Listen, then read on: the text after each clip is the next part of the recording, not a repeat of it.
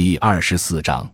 二十世纪九十年代中期以后，中国融入了国际经济体系，宏观经济波动也越来越与全球的宏观经济波动同步，一定程度上使得在一九九七年以后，中国的周期性经济危机中，一九九八年危机为上年之东南亚金融危机引发，二零零九年危机则是上年华尔街金融海啸蔓延全球所致。这两次都造成外需大幅度下降。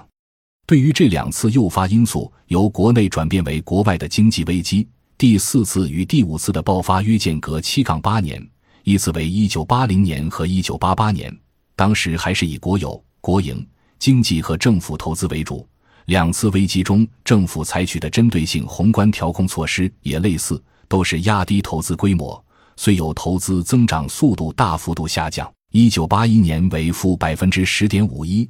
一九八九年为负百分之八点二三，进而使宏观经济增速下降。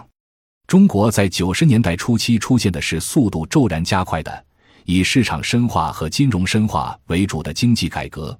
以及与传统有效的紧缩政策客观上南辕北辙的南方谈话，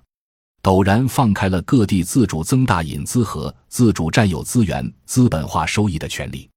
这可以客观地看作是一种获取各地政治支持的经验过程。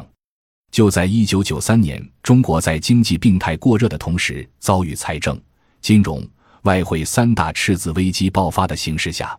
十四届三中全会确立了全面改革的路线。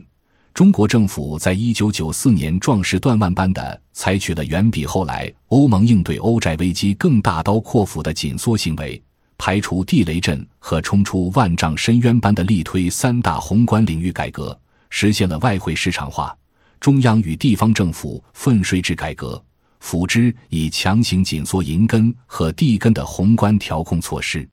如果说这三大措施还属于流量调节，那么更为史无前例的与存量出售相关的关键措施，则是两大政府退出，政府退出国企。直接推行下岗分流减员增效的国有资产市场化改革，以及政府推出公共福利，直接推进职工住房，相当于近年作为民生新政强调的公租房市场化、教育、医疗产业化等。